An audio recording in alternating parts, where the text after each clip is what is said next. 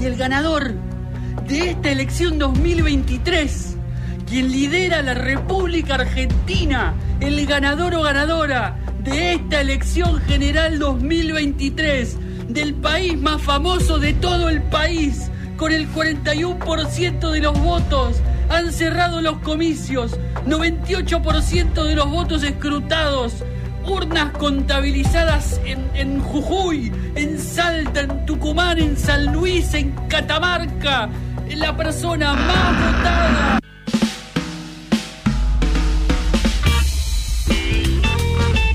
Bueno, quedan seis minutos para las 2 de la tarde. Los Pumas acaban de hacer un try, faltando creo que dos minutos. Eh, ventaja de 7 y ya prácticamente los Pumas están en las semifinales del Mundial de Rugby. Así que eh, uh. felicitaciones a ellos. Estamos muy contentos.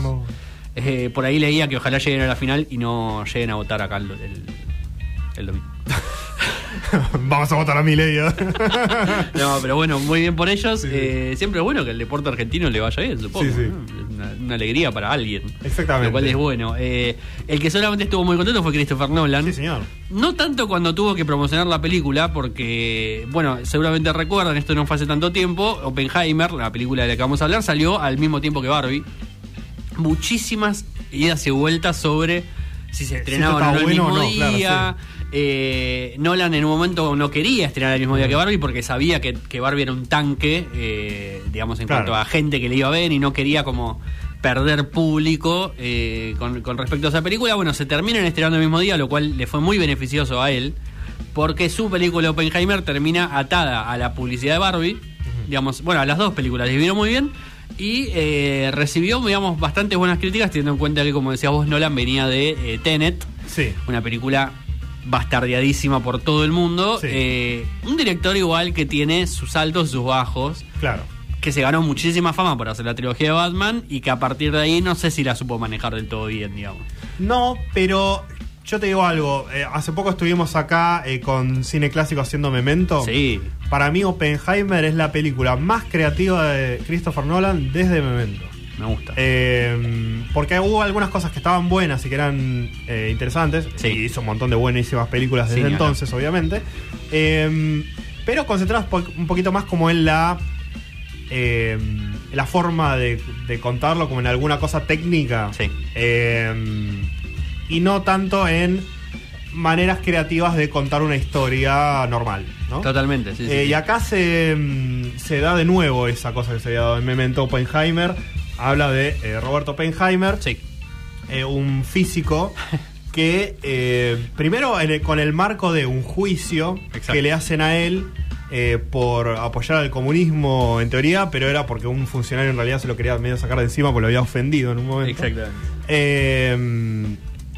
Ese, ese, marco se da y se cuenta en blanco y negro a través de distintas. medio como Asteroid City, un poco. Totalmente, pensaba eso, sí. en, en, distintos momentos. Sí. Eh, y después, en los momentos principales, obviamente, es en la mm, eh, trayectoria de Oppenheimer en el proyecto Manhattan, que es eh, el, proyecto del gobierno para crear una bomba atómica antes que los nazis. Exactamente. y después se la tuvieron que tirar a alguien, y ese alguien fue Japón. bueno, pero aparte de, el, trayecto personal de, él en, en, esa operación de construcción de la bomba, sí.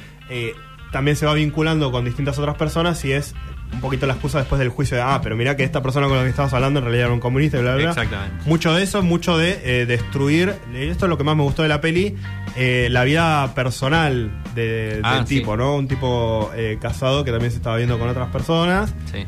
Y, y una visita muy personal a la psiquis de, de Oppenheimer, digamos, y también lidiar con su vida personal, con el proyecto y lo que está en juego y eh, después con la culpa, ¿no? De, primero la culpa de vamos a destruir al mundo, que era una eh, posibilidad física eh, que podía existir.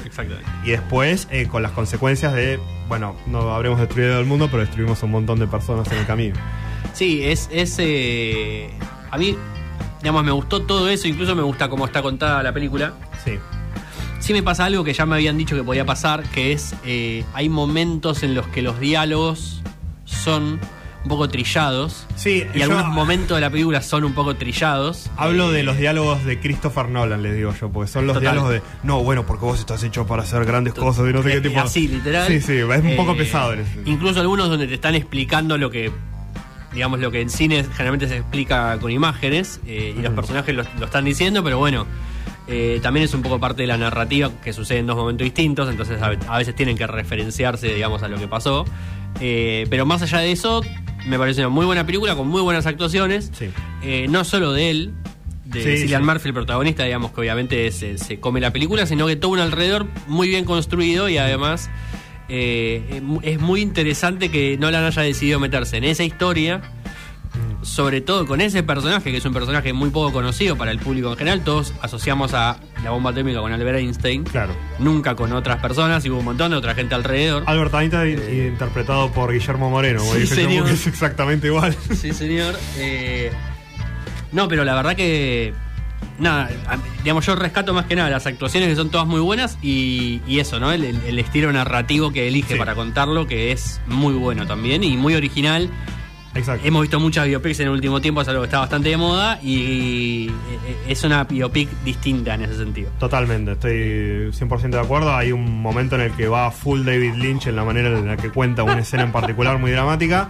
Eh, pero con muchos recursos así creativos de Sí. eh, cambiar de época, tal vez hablando de lo mismo y, Sí. y contado de, de distintas formas.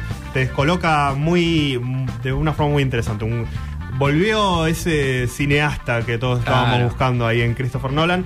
Eh, recomendamos Oppenheimer, dura Sí. tres horas. Sí. Es una sentada, pero Sí. si te gustan los dramas de- y los cines de autor, eh, es, para, es para vos. Yo voy a decir, dura tres horas y muy probablemente hasta no hasta casi llegada la primera eh, estés esperando algunas cosas.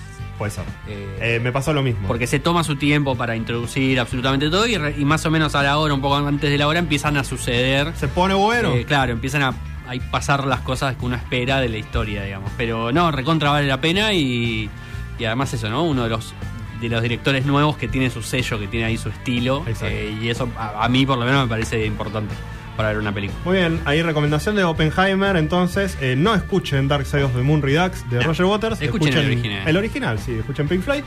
Eh, y para escuchar nuestro programa y todos los anteriores, eh, va a estar disponible en Spotify, como están todos ya disponibles ahora. Sí, sí. Spotify Noticias Descafeinadas. Y nos veremos el próximo sábado de 1 a 2 de la tarde eh, por aquí en Radio Sinfónica.